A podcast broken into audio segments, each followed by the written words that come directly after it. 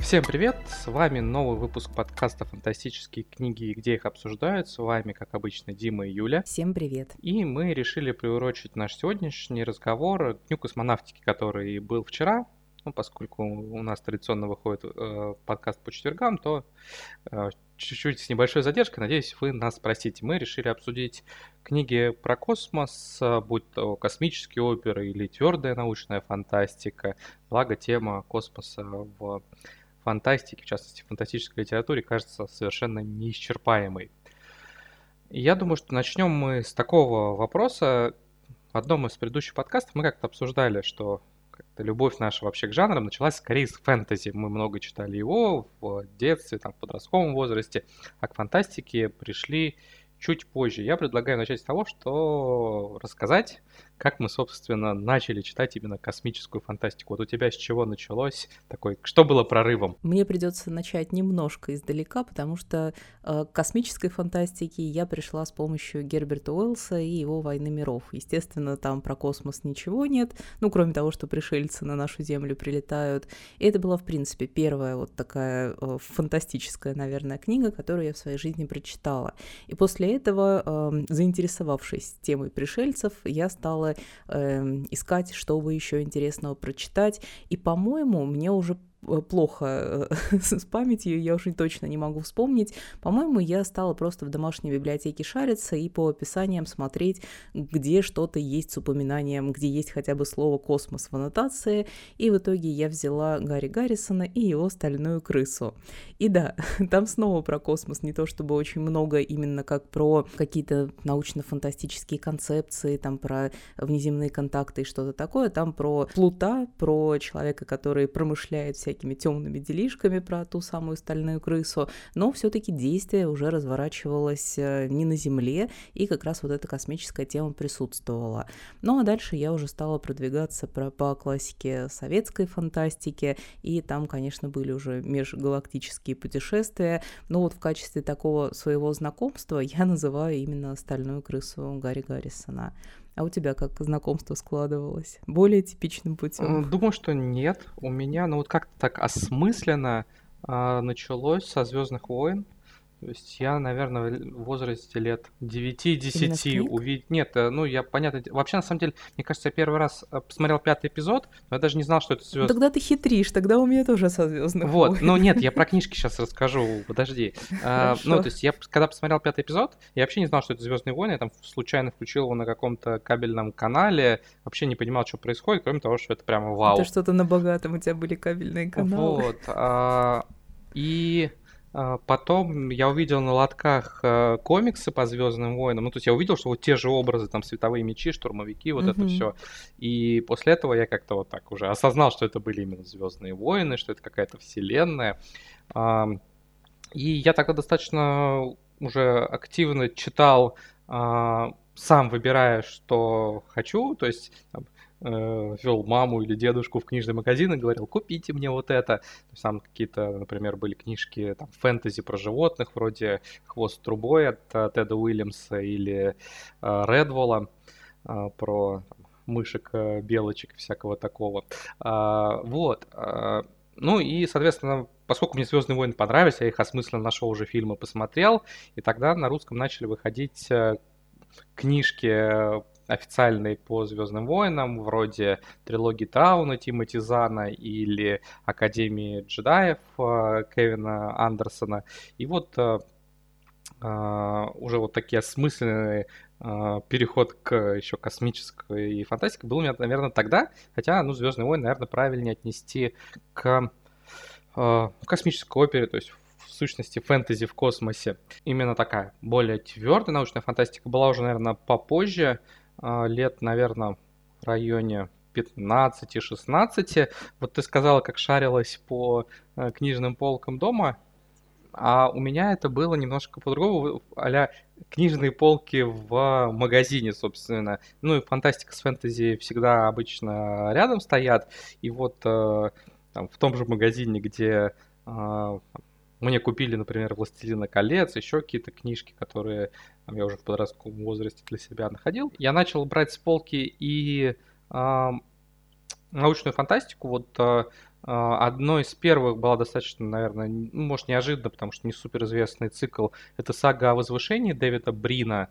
Там достаточно интересный мир, в котором есть огромное сообщество космических цивилизаций, и они друг друга, так сказать, возвышают. То есть там есть э, особо продвинутые расы, которые помогают э, тем, кто только вот э, на нижних ступенях эволюции достигнуть там космического уровня и прогресса, а взамен они становятся их клиентами, а человечество оказывается единственной расой, которая сама вышла в космос и достигла чего-то. Соответственно, вот большинство на людей там смотрит очень недружелюбно, потому что ну что за выскочки какие-то полезли. Мы там веками после того, как стали космической цивилизацией, трудились на тех, кто нам помог, а тут вообще сами вылезли. А, и там люди сами уже создали себе, так сказать, клиентов, возвысили дельфинчиков, возвысили шимпанзе, то есть там повествование ведется от лица, в том числе и таких персонажей, не только людей.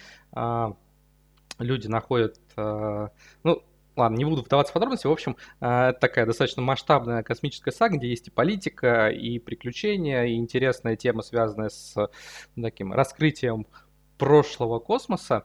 А, она достаточно была, наверное, сложна, а, особенно там для подростка, но тем не менее меня зацепила. После этого мне захотелось больше фантастики, и я уже достаточно так осмысленно читал, ну, вот то, что принято считать а, классикой Хайнлайна, Азимова, Кларка, Симмонса с Гиперионом, а, Дюну. Не, не скажу, что я прям вот всех этих авторов люблю, то есть кого-то, а, кому-то я отношусь э, очень с большой теплотой, например, Хайнлайн, его многие вещи я по-настоящему люблю. Кому-то я отношусь прохладнее, ну, там, Герберт, например, не мой автор, но вот я уже осознанно брал всевозможные вещи, которые считаются знаками для жанра, и знакомился с ними. Я вспомнила еще одно звено в своем знакомстве с именно космической фантастикой, а, причем у меня вот с тобой совпадает в таком же более взрослом возрасте, то есть, понятно, это был и Хайнлайн уже, а, и Гиперион Дэна Симмонса, который кстати, очень до сих пор люблю, и вот очень хочу его перечитать в ближайшее время. Я вспомнила, что у нас дома была целая серия огромная, она так и называлась, по-моему, просто фантастика или там советская фантастика. Но советская она не могла называться, это были просто черные корешки и абстрактные обложки. Там томов, наверное, 20 было, и среди этих 20 томов были и отдельные, э, ну, полноценные романы, и какие-то сборники. И вот я их постепенно брала, читала, и когда я поняла, что у нас вот эта огромная серия, я решила, что все, я нашла, это мой рай, наверное, а, но оказалось, что там очень такие а, разнонаправленные произведения, то есть они были и абсолютно проходные, и какие-то откровенно неинтересные, то есть в серию все, что могли, собрали, а, но при этом я, читая ее, для себя очень четко определялась, что мне нравится. Ну, допустим, там были рассказы, где ученый там из 30-х годов 20 века э, решил, что он какую-нибудь космическую там приблуду э, изобретет, и вот он сидит, ее изобретает на протяжении рассказа. А в конце писатель говорит, ну вот наши потомки там в 2000 каком-нибудь году будут ее использовать. Все, это весь рассказ. Причем, мне кажется, я даже вспомнила какой-то реальный.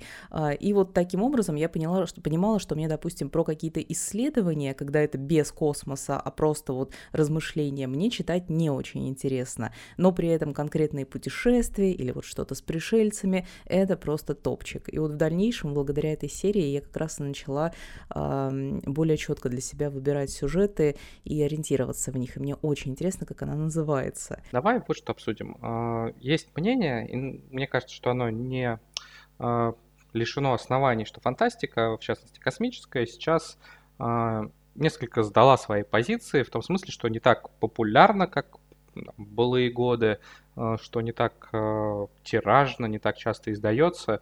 Вот у тебя есть такое ощущение? И э, если да, как бы ты это объяснила? Да, у меня есть такое ощущение, но я его связываю сразу с двумя факторами. Во-первых, а, возможно, просто такая вот историческая переменчивость, то есть рано или поздно какие-то жанры становятся более популярными, какие-то как будто немножечко а, отходят на задворки. Ну, как, в принципе, не знаю, в музыкальной индустрии тоже а, там в 80-е, 90-е рок очень популярен, потом ему на смену там рэп пришел. Ну, вот также и с литературными. Сейчас, допустим, Янг Далт очень популярен популярен, а, или там а, направление, ну или романтическое тоже фэнтези, я прям чувствую, как из года в год оно становится все более популярным, но при этом... Твоими стараниями. Ну, отчасти, я не, это не прибедняюсь, а, но при этом я считаю, что если вам какой-то жанр нравится, то и вы за ним пристально следите, то вы наверняка замечаете, что там ежемесячно или ежеквартально 100% выходят новинки, и у людей сохраняется интерес, и плюс второй фактор, мне кажется, еще очень многое зависит от времени и от э, количества достижений, а, от того, что у нас в информационном поле происходит. То есть иногда ты заходишь там в новости, и у тебя гораздо больше каких-то интересных космических открытий или свершений, и тебе уже фантазировать тяжело на эту тему становится. И вот, допустим, если мы рассматриваем там научную космическую фантастику 20 века, то она вся была устремленная в будущее. А, и, ну, допустим, советские фантасты очень часто а, описывали какие-то конкретные там события или какие-то конкретные временные отрезки, что вот там 2100 год а, человечество уже Марс там колонизировало, и вот в дальнейшем рассматривается с такой точки зрения сюжет. Сейчас же, когда современные писатели создают произведения на космическую тему и смотрят в будущее, это либо там 3000 какой-нибудь год, либо это что-то вообще абстрактное, и это уже немножко начинает напоминать, а, ну, такую а, не твердую научную фантастику, иногда это прям вот смешение уже с фэнтези идет.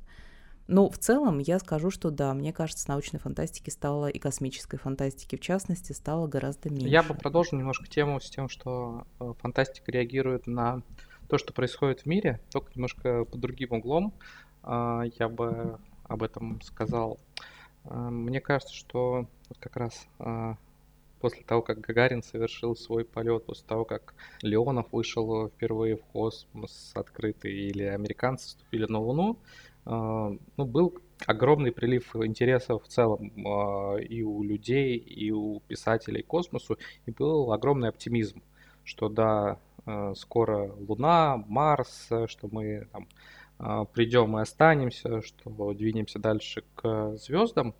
Сейчас вроде как э, и развивается космонавтика, идет э, там новая космическая гонка уже с участием не только государств, но и частного бизнеса. Но, наверное, вот таких громких прорывов, которые понятны не только специалистам или интересующимся угу. темой, а вот обывателям, самой широкой аудитории, такого уже давно не было. Ну, то есть, понятно, что если, э, наверное, там, через 10 лет человечество высадится на Марсе или построит лунную базу с постоянным присутствием, то это вот будет какая-то такая знаковая вещь, понятная всем, которая э, вызовет интерес. Последнее, наверное, десятилетие, ну чего-то такого прям чтобы выглядело как настоящий прорыв. Такого не было. Я не хочу там обесценивать, например, достижения того же Маска, который очень много делает для того, чтобы человечество двинулось дальше в космос, но все-таки, если ты не следишь за этим пристально, ну, полетела у него какая-то очередная ракета. Ну, что у нас, ракеты там ну десятилетия летают. Ну, то есть, это вот не мое мнение, я подчеркиваю, это просто какое-то такое восприятие, которое может возникнуть, если ты глубоко э, темой не интересуешься. Это стало слишком обыденным. Вот, и при том, что это его достижение не в коей мере не обыденно, особенно учитывая, что он все-таки частный бизнесмен, а не а, государственное агентство. Вот, и каких-то вот этот э, волна, которая была вызвана реальными достижениями, она несколько схлынула. И мне кажется, отчасти с этим связано то, что э, вот к космосу фантастики, ну, несколько меньше стал внимания уделяться и со стороны авторов, и со стороны читателей. Другой момент, э, как мне кажется, связан с тем, что, ну, космическая фантастика, а, особенно если мы говорим о такой твердой фантастике, которая пытается опираться на науку или на какие-то хотя бы передовые гипотезы, она все-таки достаточно сложная обычно. То есть там есть э, какие-то научные или хотя бы околонаучные объяснения происходящему, зачастую много элементов mm-hmm. вот, а, миротворчества, особенно если авторы, например, а, пытаются перенести действие на много веков или тысячелетий вперед. Это истории, которые ну, требуют такого читательской работы, что ли. Это вот не просто взял и начал читать. Мне кажется, что у такой фантастики зачастую ну, барьер вхождения, что ли, повыше, чем у некоторых других направлений там, фантастики и фэнтези.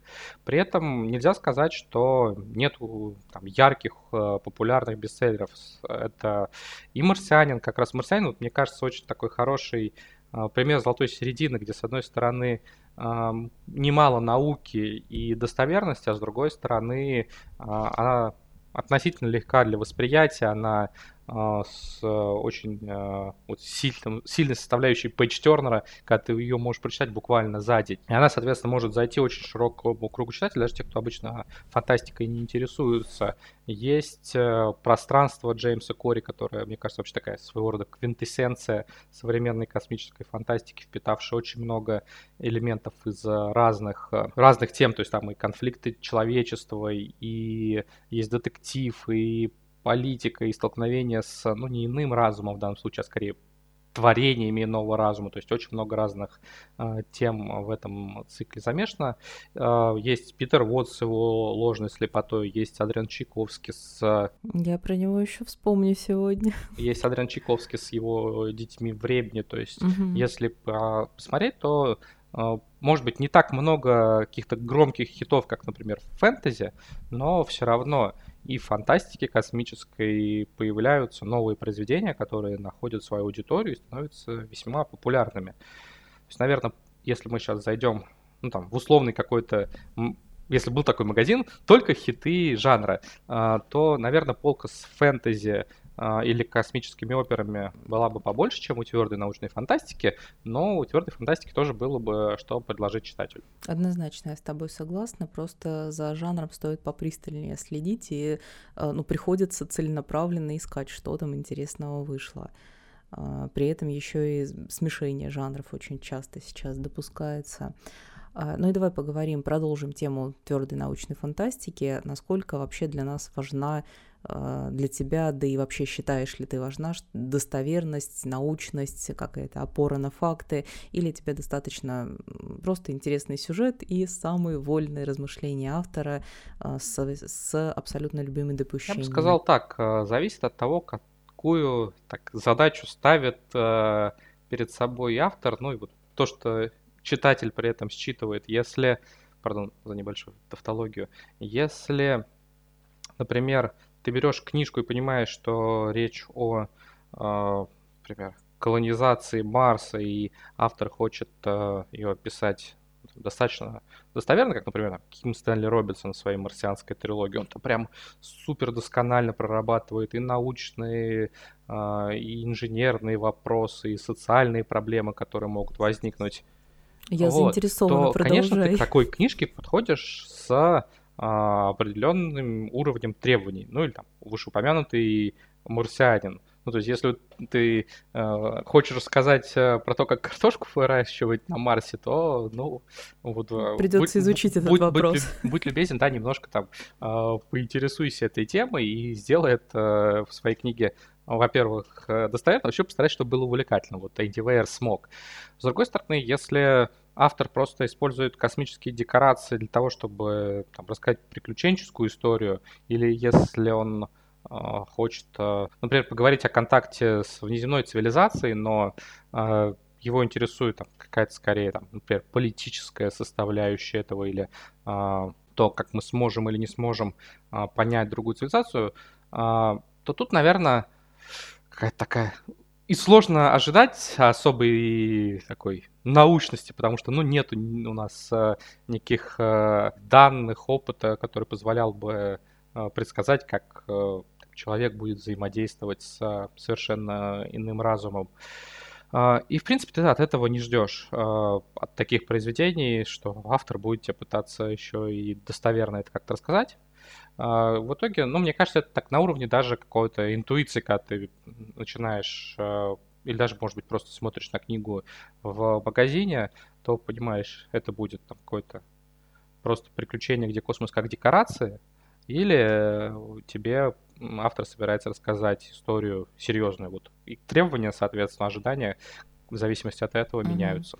Я с тобой полностью согласна в том, что иногда ты читаешь э, ситуацию, которую, хотела сказать, можешь представить для себя, ну, которую ты... Э, понимаешь в привязке, как она могла случиться. Ну вот, допустим, марсианин, вот он остался один в космосе, э, и ты невольно начинаешь как бы себя немножко на место главного героя ставить и думать, а что бы было, как бы я там себя вел, и тебе хочется получать больше фактов и больше такой, ну, бытовухи, что ли. И здесь я действительно согласна, что автору стоит э, изучить вопрос, стоит как-то заморочиться с деталями, чтобы во время прочтения у тебя это ощущение присутствия сохранялось.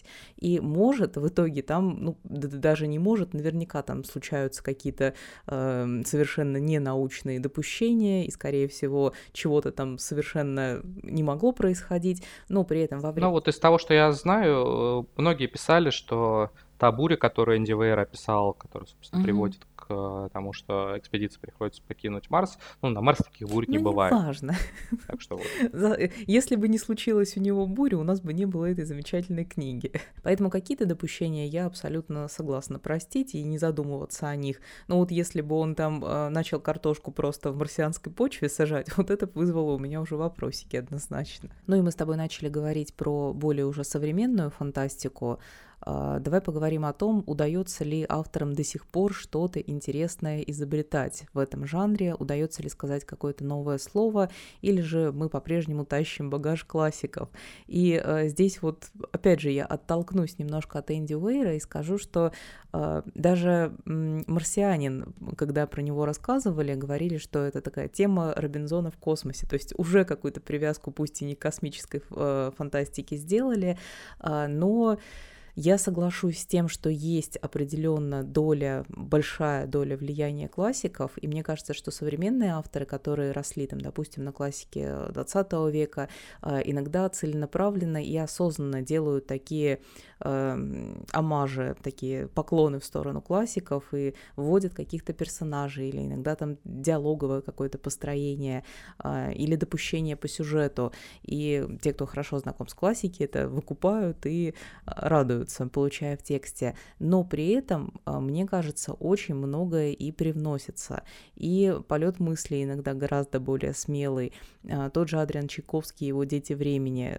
Когда я читала, у меня настолько вот дух захватывал от того, как мне было интересно, от того, как мне нравилось завязка сюжета тебе вообще в целом понравилась? Да, конечно, я, помню, тебе ее рекомендовал. Может быть, э, потому что я с таким невероятным интересом, там буквально за первые 50 страниц просто прилипла к этому тексту, э, и ничего подобного, мне кажется, я не встречала. Ну, на самом деле, Адриан Чайковский, мне кажется, пример как раз автора, который стоит на плечах у гигантов, по крайней мере, с точки зрения детей времени, потому что вот тема кораблей поколения — она в фантастике. Ну, ты рассматриваешь ее очень глобально. Я конкретно Соверш... говорю про совершенно не нова.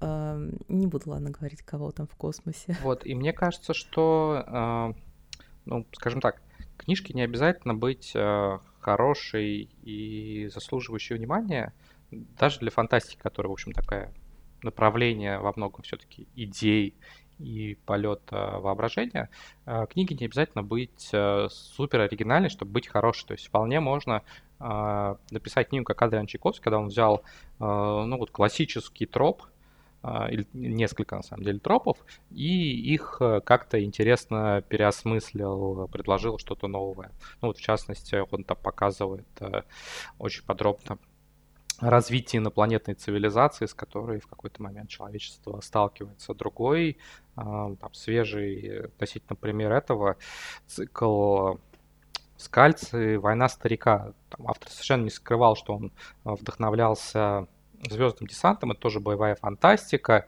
а, но при этом автор, во-первых, добавил туда изрядное количество такого черного юмора. У него главные герои старики уже пожившие, которые получают, так сказать, а, новую молодость определенным образом. И поэтому в бой идут вот не какие-то новобранцы молодые вроде Джона Рика, а уже такие видавшие всякого в жизни ворчливые старики, что добавляет, в общем, взгляда такого на события от опытного человека. С другой стороны, он там э, рассматривает э, темы, скажем так, которые стали более актуальными вот в последние там, годы фантастики, вроде переноса сознания из тела в тело, а, который, например, там Хайнлан не касался. То есть определенные мотивы, которые он Джон Скальци берет у классика, но при этом переосмысливает их там с точки зрения ну, каких-то современных научных э, предположений, гипотез или хотя бы просто вот фантастических допущений. И мне кажется, из этого могут получаться очень хорошие истории. Э, сказать что-то прям радикально новое э, у авторов, мне кажется, сейчас, опять же, чуть реже получается, потому что, ну, какая-то передовая наука очень сложная, а, ну, то есть там то, что связано, например, с теоретической физикой, тебе это, если ты не, не разбираешься в теме, и вникнуть в это а, не очень просто. И а, еще попытаться сделать на основе этого какую-то увлекательную историю, ну, тоже это еще там дополнительная сложность. Есть авторы, у которых это получается, там Юн Хали, например, с гамбитом девятихвостого лиса, где угу. очень необычно показывает мир будущего с технологиями, основанными на там, э, как раз э, квантовой физики, связанной с определенной календарной системой. Ну, то есть я даже говорю, это уже сложно, мне кажется, звучит. Автор вокруг этого выстраивает э, целый мир. Мне кажется, что все-таки для того, чтобы э, были какие-то суперпрорывные идеи в литературе чаще всего нужно, чтобы что-то еще происходило и вот в нашем мире. Но мы с тобой же говорили о том, что отталкиваются от э, каких-то конкретных прорывов чаще, часто э, фантасты. Да, и мне кажется, что ну, все-таки вот в фундаментальной науке последние, опять же, десятилетия э, могу ошибаться, я не ученый, не специалист, но у меня есть ощущение, что все-таки всего сейчас скорее разрабатывает вот то, что уже накоплено, чем вот какие-то прям э, радикальные прорывы делает. Угу. Э, поэтому не так много все-таки фантастики, которые предлагают какие-то супер новаторские идеи.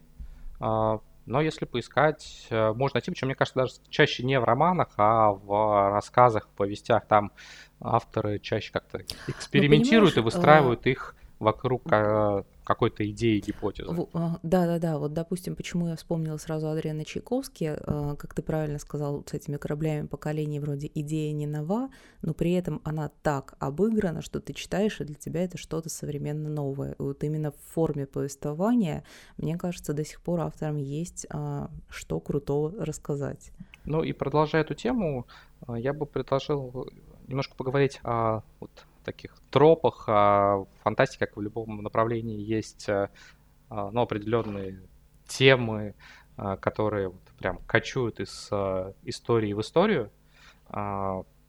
Например, это контакт э, с инопланетным разумом, в данном случае вот, фантастика одна из супер частых тем колонизации иных миров, и так далее. Есть у тебя какие-то любимые фантастические да, темы? Да, и ты Я прям по лицу уже видел, что Юля так э, на старте, да, я готова рассказывать. Да, да, да, да, да, потому что мой, моя самая самая любимая тема научной фантастики это тема первого контакта.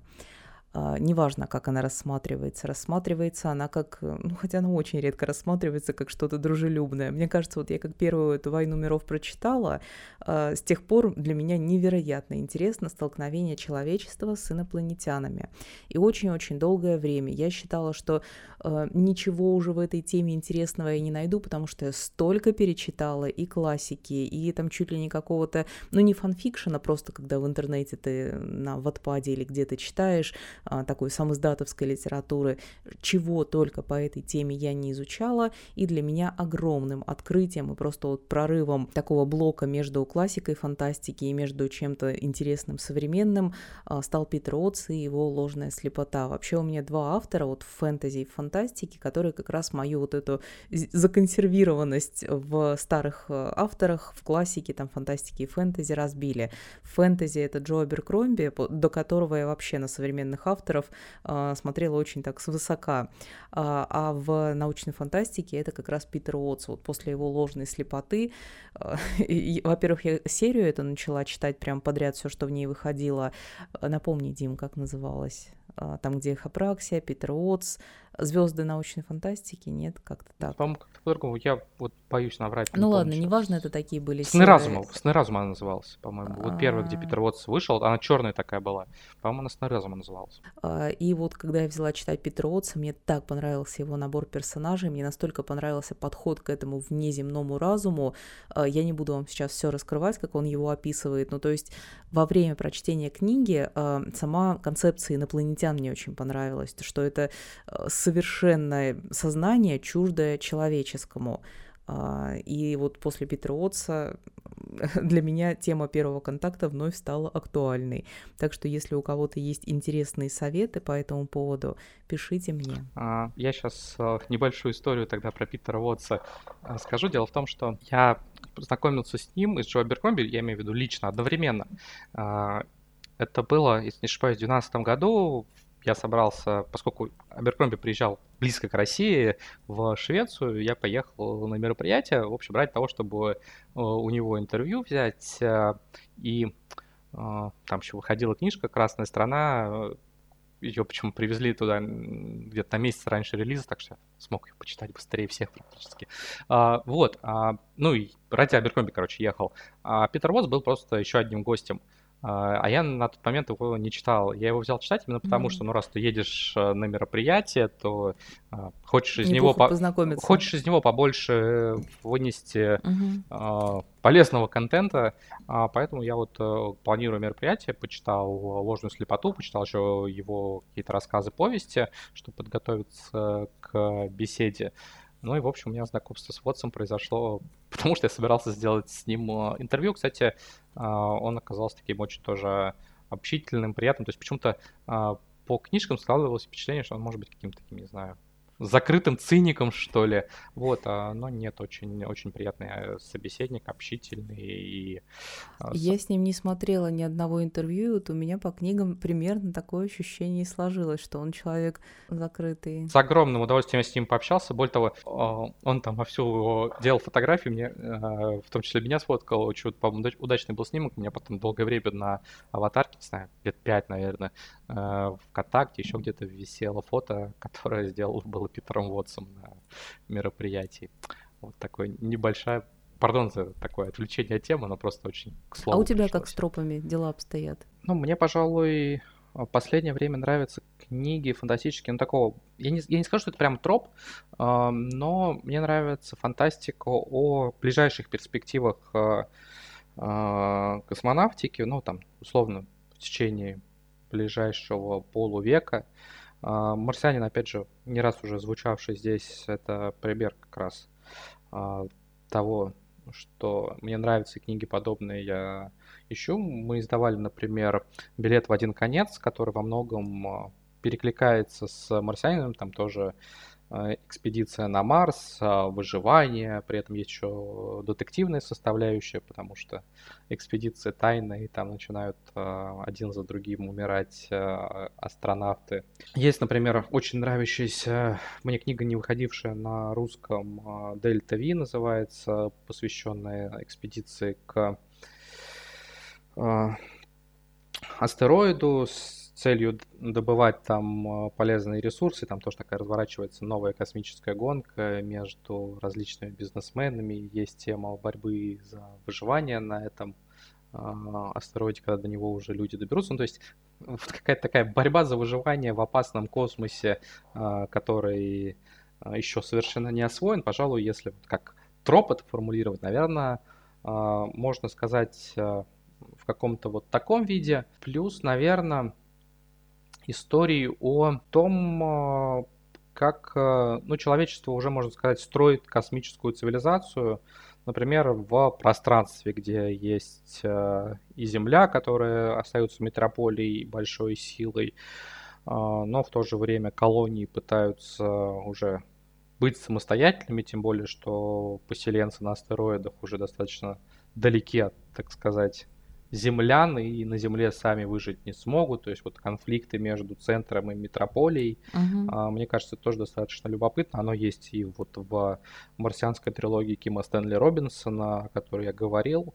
А, если она начинается с вот именно просто первой экспедиции на Марс, то затем он показывает, как а, на Марсе происходит и терраформирование постепенно, и как тамошние поселенцы уже становятся отдельной нацией, которая не хочет, чтобы ей земли диктовали, как жить. Еще один э, очень мне нравящийся пример подобного это э, цикл Аристил Тревиса Каркарана. Автор, опять же, как мы сегодня уже упоминали, что есть те, кто откровенно стоит на плечах гиганта. Вот Каркаран э, вдохновлялся луной суровой хозяйкой, э, но при этом старается показывать вот схожую историю с точки зрения уже каких-то и современных проблем, и э, тех технологий, которые кажется, что могут появиться в обозримом будущем. Э, там э, на Луне появляется первое поселение, основанное ну, такими визионерами, бизнесменами, э, теми людьми, кому нечего терять, а на Земле автор, ну вот, показывает некоторые современные тенденции, доведенные до абсурда, например, там всеобщая уравниловка какая-то, когда э, люди э, та, с какими-то талантами, э, они вынуждены э, жить по общим правилам и не могут э, чего-то добиться, поэтому, например, многие хотят перебраться в новый мир. Э, лунная колония начинает активно развиваться, и э, властям Земли это не нравится, они пытаются ее так, подмять под себя, но хотя силы вроде как не равны, э, лунной колонии удается, э, надеюсь, это не спойлер, но, скажем так, ей находится что противопоставить захватчикам. Э, вот э, вообще, кстати, такая тема противостояния Земли а, или, может быть, Солнечной системы колонии, она вообще, мне кажется, все-таки вот в современной фантастике достаточно часто звучит. И вот в тех примерах, которые я перечислил, мне кажется, она показана достаточно здорово. Так что если можно ее а, назвать тропом, то вот про это мне книги тоже читать нравятся. Это было интересно. А, ну и давай мы завершим нашими советами и книгами, может, которые в ближайшее время сами собираемся читать. Я вот нацелилась на Хэтфилда и его «Орбиту смерти». Читал угу. ли ты ее уже? Да, я ее прочитал еще, когда только рукопись нам прислали. Все-таки вещь очень э, примечательна тем, что ее написал реальный астронавт. Э, причем астронавт, который э, жил и работал в России, летал с а, российскими космонавтами, соответственно, несмотря на то, что он пишет здесь такую альтернативную историю времен Холодной войны, что в книжке подкупило, он так с и узнанием, и уважением пишет о советских людях, будь то космонавты или там есть и реальные исторические э, персонажи в этой книге. Uh-huh. И Хэтфилд, он очень кинематографичен, э, его часто сравнивают с «Марсианином», тем более, что один из отзывов на обложку давал а, Энди Вейер, но я бы скорее в качестве какого-то такого аналога кинематографичного привел сериал «Во имя всего человечества», где тоже вот такая альтернативная история, где космонавтика развивается не совсем так, как э, в реальной истории. Здесь у Хэтфилда есть э, и триллерная составляющая, и детективная. Ну и, конечно, чем книга прежде всего покупать, тем, что он достоверно как раз э, описывает все, что происходит, и в, на, ну, скажем так, насколько я могу судить со стороны, э, у него огромное стремление к достоверности, к тому, что происходит в НАСА, к тому, что ощущают космонавты, как они себя ведут в каких-то э, стрессовых ситуациях. И это как раз книжка, от которой ты достоверности ожидаешь, потому что вот она сходу тебя на это настраивает.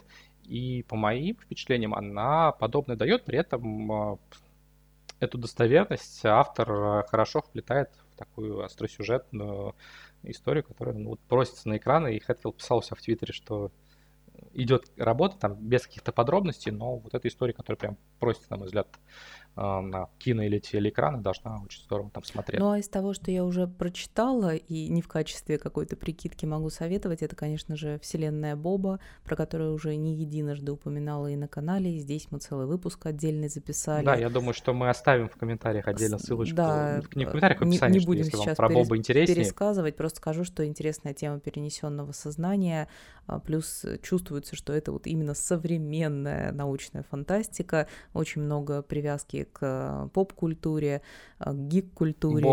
Боб-культуре. Боб-культуре, да.